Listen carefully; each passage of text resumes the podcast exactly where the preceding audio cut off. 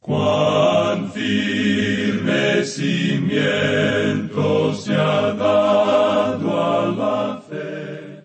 A través de la Biblia, un análisis de la Biblia libro por libro que le ayudará a crecer espiritualmente. Estos estudios fueron diseñados por el doctor J. Vernon McGee. Acompáñenos en este fascinante recorrido a través de la Biblia. La palabra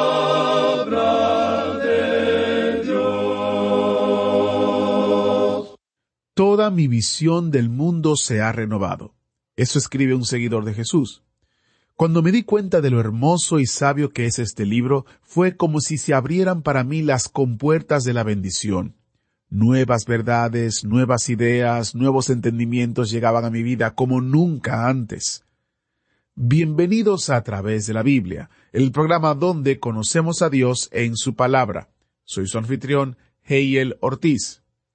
Esta carta fue escrita por un oyente en Rusia pero fácilmente pudo haber sido escrita por cualquiera de nosotros que conocemos y seguimos a Jesús y hacemos un hábito el estudiar su palabra. Hace casi un mes que estamos estudiando el libro de Ezequiel. Hoy llegamos al capítulo 38. El entusiasmo que tenía el doctor Magui, autor de este estudio bíblico por la palabra profética de Dios, ha hecho que sea un excelente estudio de este libro de la Biblia, que siendo honestos muchas veces la gente ni siquiera lee y mucho menos estudia. La próxima semana terminaremos el libro de Ezequiel, y nuestro autobús imaginario nos llevará al Nuevo Testamento, donde pasaremos un tiempo corto en la carta de Pablo a Tito. Les animo a todos los que están escuchando a suscribirse para recibir las notas y bosquejos y nuestro boletín, si no lo han hecho ya son gratuitos y son una herramienta útil diseñada para los oyentes de este programa. Así que cuando fueron escritos, fueron escritos con usted en mente. Como todos nuestros recursos, lo hacemos disponibles sin costo alguno. Visite a través de la biblia.org barra notas.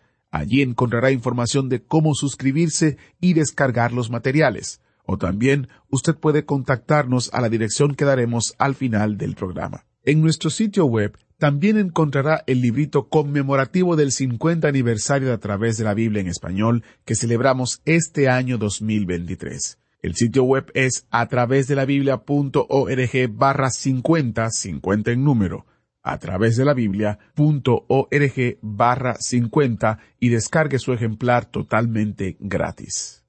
Dicho esto, iniciemos nuestro tiempo en oración presentándonos a Dios. ¿Les parece? Padre Celestial, te damos gracias porque tú has cambiado también nuestra visión y nos has mostrado verdades bíblicas que han transformado nuestras vidas. Te damos gracias porque tenemos tu palabra, porque podemos venir a ella y estudiarla. Te pedimos, Señor, que podamos aprender algo nuevo hoy que cambie nuestra manera de pensar y nos haga parecer más a Cristo. Usa este tiempo, usa al Maestro. Te lo pedimos en el nombre de Jesús. Amén. Ahora busque su Biblia o encienda su Biblia en Ezequiel capítulo 38, porque iniciamos nuestro recorrido bíblico de hoy con las enseñanzas del Dr. Magui en la voz inconfundible de nuestro maestro Samuel Montoya.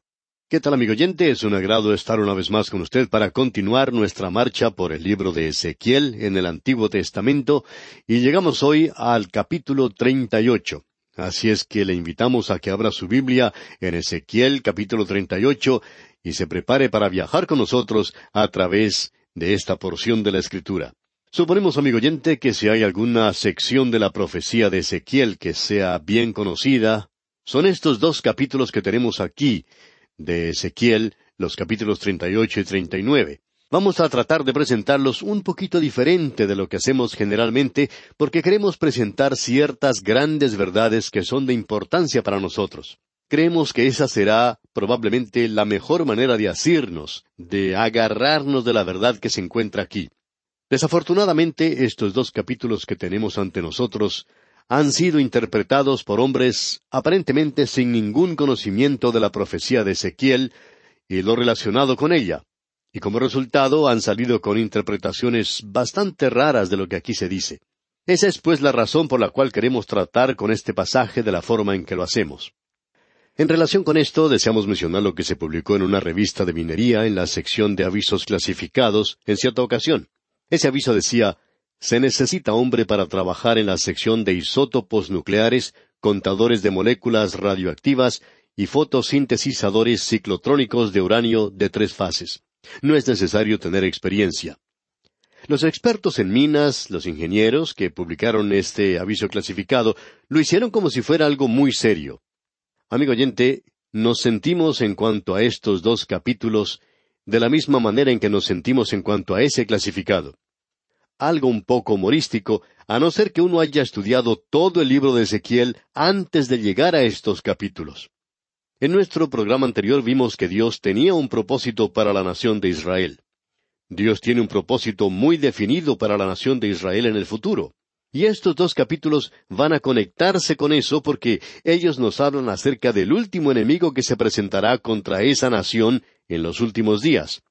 Podríamos, por supuesto, tomar eso que vimos del Valle de los Huesos Secos y podríamos hacer una aplicación de eso. Este mundo en que usted y yo vivimos en el presente es un valle de muerte, huesos secos, personas muertas. Ah, ellos hablan de estar vivos y que donde ellos están es donde todo está en actividad pero ellos están muertos en delitos y pecados, sin ninguna vida espiritual. Esa es la razón por la cual ellos tienen que beberse una o dos copas o inyectarse alguna droga.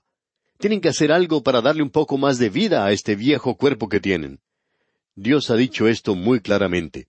El que tiene al Hijo, tiene la vida. Y el que no tiene al Hijo, no tiene la vida. Es decir, está muerto. Hay dos clases de gente, la gente que está viva y la gente que está muerta. También él dice allá en el Evangelio según San Juan capítulo tres versículo treinta y seis, El que cree en el Hijo tiene vida eterna, pero el que desobedece al Hijo no verá la vida, sino que la ira de Dios está sobre él. Es decir, que esa persona está muerta. Amigo oyente, Dios le está diciendo esto a usted si no es un creyente. Huesos secos, oíd palabra de Jehová. Usted puede vivir. Tiene esa aplicación pero debemos estar seguros de que estamos hablando acerca de la nación de Israel. Creemos que el enemigo que se menciona en los capítulos 38 y 39 de Ezequiel es Rusia. Ahora, cuando decimos esto, queremos apegarnos a lo que dice aquí la palabra de Dios.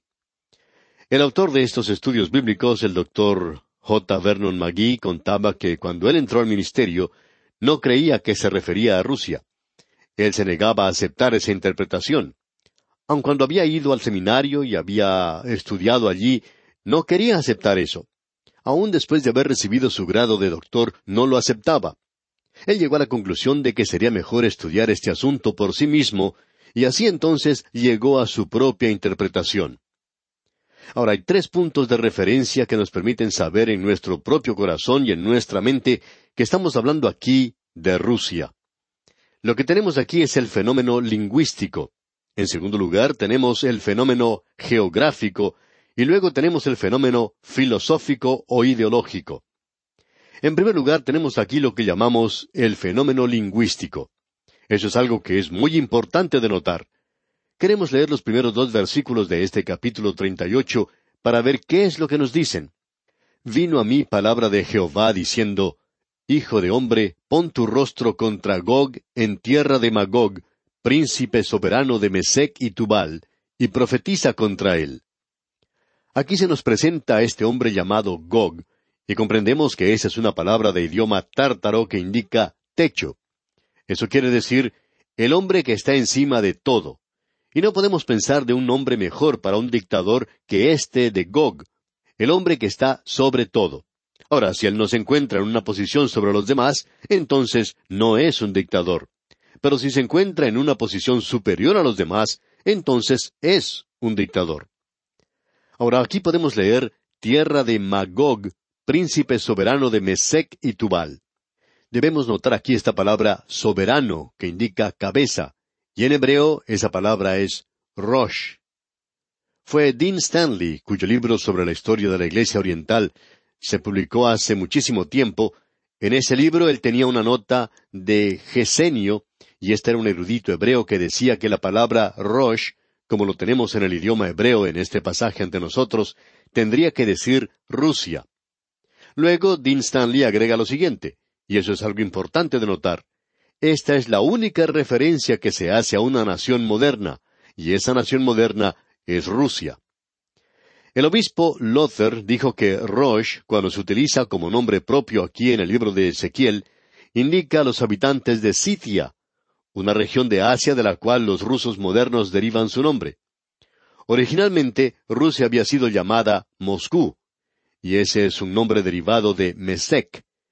Fue Iván el Terrible, el zar de Rusia, quien llegó al trono moscovita en el año 1533, quien se nombró a sí mismo zar de Rusia, y esa fue la primera vez que ese nombre fue utilizado. Estamos seguros de que usted puede notar que esas palabras que se mencionan aquí, Mesek y Tubal, por cierto, suenan parecido a Moscú y Tobolsk, un lugar que se encuentra en Siberia.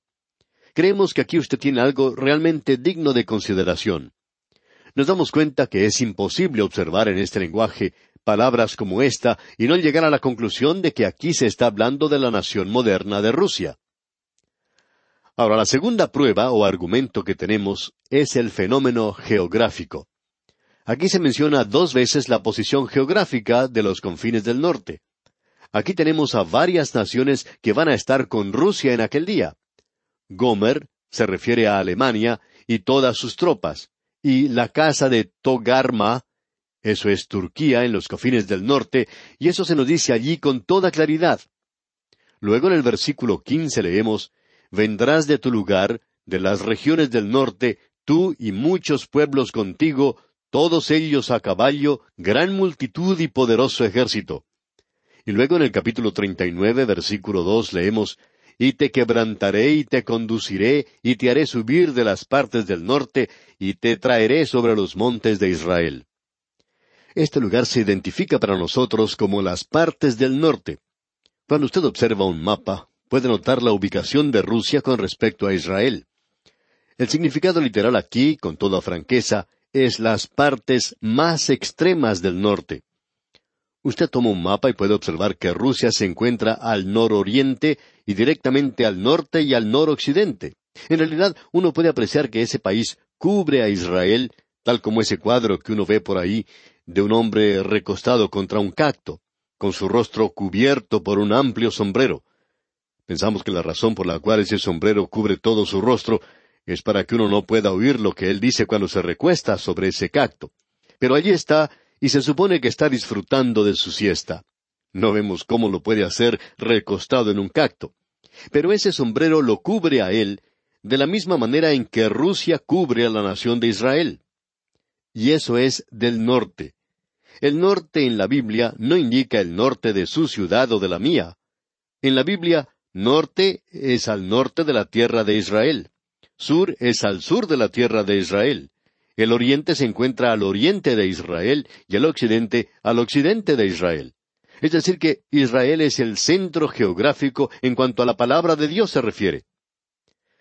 Llegamos ahora a las razones o fenómenos filosóficos que creemos. Pensamos aquí que tenemos una de las grandes pruebas, y esto es algo notable. En el versículo tres del capítulo treinta y ocho de Ezequiel leemos Y di, así ha dicho Jehová el Señor, He aquí yo estoy contra ti, oh Gog, príncipe soberano de Mesec y Tubal. Son palabras extrañas las que vemos aquí. Dios ya ha dicho varias veces esto en el libro de Ezequiel. Lo ha dicho contra Babilonia, lo dijo contra Egipto, lo dijo contra esas naciones que estaban contra su pueblo y que en realidad estaban contra Dios. Y aquí tenemos a una nación que se presenta en los últimos días y que está contra Dios. Sabemos que está contra Dios y Dios dice, yo estoy contra ti.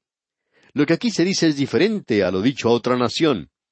Dios dijo esto en cuanto a varias naciones que ya estaban en existencia a causa de la gran enemistad y el rechazo de Dios. Pero esta nación ni siquiera había llegado a existir cuando Ezequiel vio esto.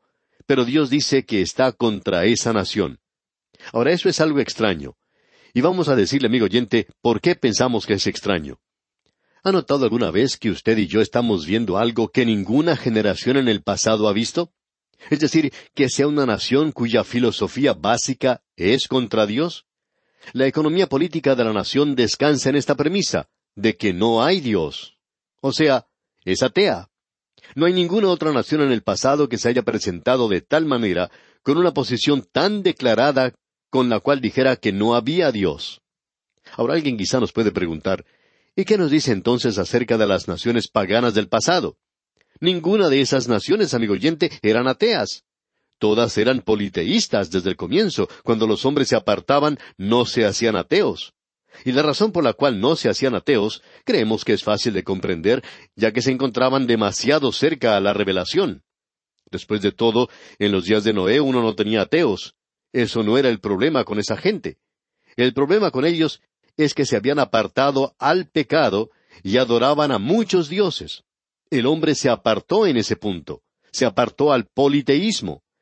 Esa es la razón por la cual Dios juzgó a las naciones. Él dijo de Memphis, todos los ídolos van a desaparecer, y han desaparecido. Tal vez no hubo ninguna otra nación o pueblo que se hubiera entregado tanto a la idolatría, con excepción de los de Babilonia. Pero eso era lo que caracterizaba al mundo antiguo. Pero aquí tenemos a una nación cuya filosofía básica es que está contra Dios. Al principio no había ateos. Dios nunca dio un mandamiento contra el ateísmo al principio. Uno no puede encontrar eso. Por ejemplo, los dos primeros mandamientos que él dio fueron contra el politeísmo. No tendrás dioses ajenos delante de mí. Ese fue el primer mandamiento. El segundo decía, no te harás imagen, ni ninguna semejanza de lo que esté arriba en el cielo, ni abajo en la tierra, ni en las aguas debajo de la tierra.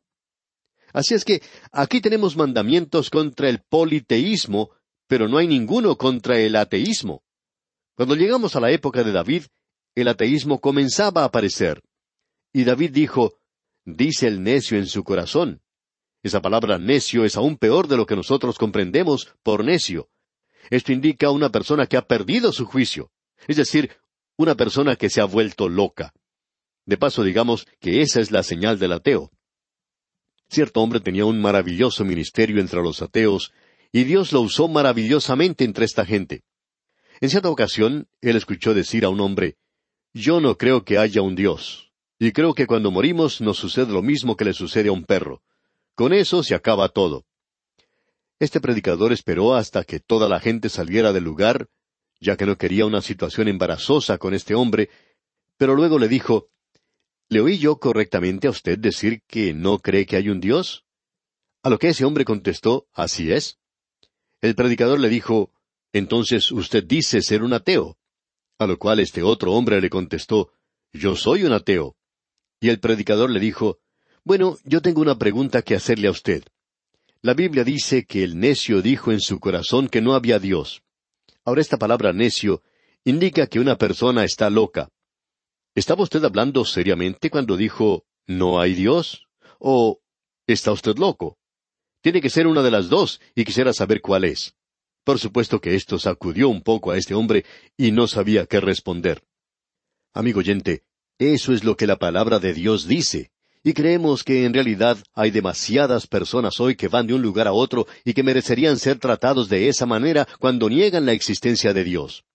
Esa es una posición casi imposible de mantener para el hombre tan pequeño.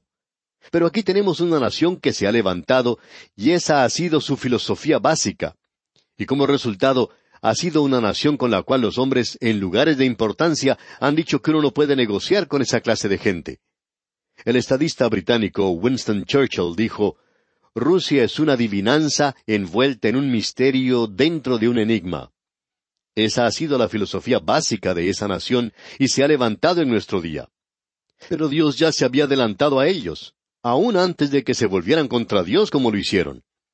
Uno de sus gobernantes se jactó diciendo, Hemos depuesto de la tierra a los zares, como lo hicieron, y ahora destronaremos del cielo al Señor. Podríamos citar una cosa después de la otra, pero cuando ellos enviaron un cohete, el Sputnik, usted recordará que fue un artefacto que entró en órbita, Luego mandaron un cohete que se estaba dirigiendo hacia el Sol, y en la radio dijeron, Nuestro cohete ha pasado por alrededor de la Luna, se está acercando al Sol, y no hemos descubierto a Dios.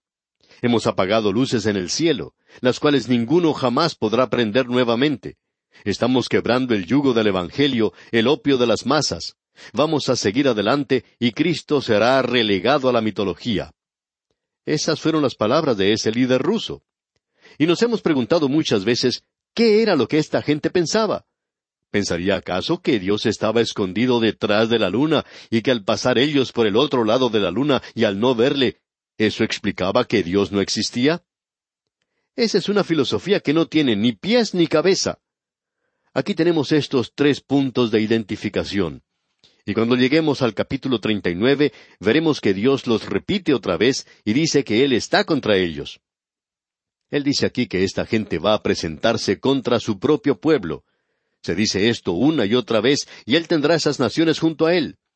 No vamos a entrar en detalles aquí, pero notemos lo que dice el versículo ocho de este capítulo treinta y ocho de Ezequiel.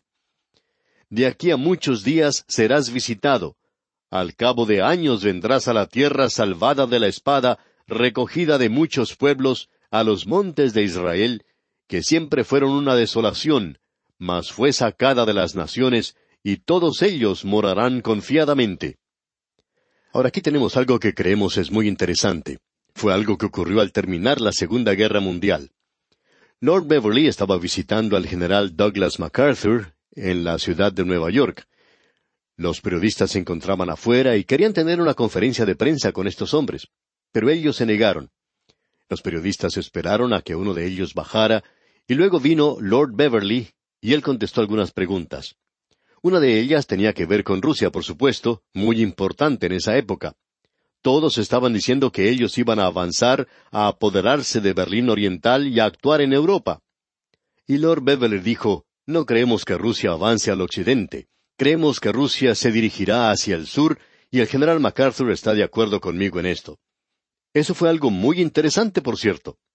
Durante ese tiempo, y esto se ha repetido muchísimas veces desde entonces, el único lugar donde existe una verdadera crisis es en el Medio Oriente. Y amigo oyente, después que los hombres se hayan olvidado todo en cuanto a estas guerras en Vietnam y todo lo demás, van a recordar las cosas de la nación de Israel. Han estado ocupando los titulares de los periódicos por muchos siglos. Ahora ellos van a ir contra esa tierra. Rusia bajará contra la tierra de Israel. ¿Por qué irán ellos contra la tierra de Israel? Bueno, Dios dice que Él los va a llevar allí. Y el versículo cuatro de este capítulo treinta y ocho de Ezequiel dice, Y te quebrantaré, y pondré garfios en tus quijadas, y te sacaré a ti y a todo tu ejército, caballos y jinetes, de todo en todo equipados, gran multitud con paveses y escudos, teniendo todos ellos espadas. Dios dice, yo voy a poner garfios en tus quijadas y te voy a llevar a esa tierra, quieras o no quieras hacerlo. En nuestro próximo programa, Dios mediante, vamos a observar otros tres garfios que podemos apreciar hoy, y creemos que habrá más de estos al avanzar aquí en nuestro estudio. Pero Dios tiene tres garfios en la boca de esa nación que los va a obligar a ellos a ir a esa tierra, o sea, a ir a Israel, y esa es una de las cosas que sorprenderá más al encontrarlas en la palabra de Dios. Por hoy, pues, vamos a detenernos aquí y le invitamos a que nos sintonice en nuestro próximo programa. Sin embargo, le recordamos leer el resto de este capítulo 38 para estar así mejor informado y poder sacar de este estudio el mayor provecho posible.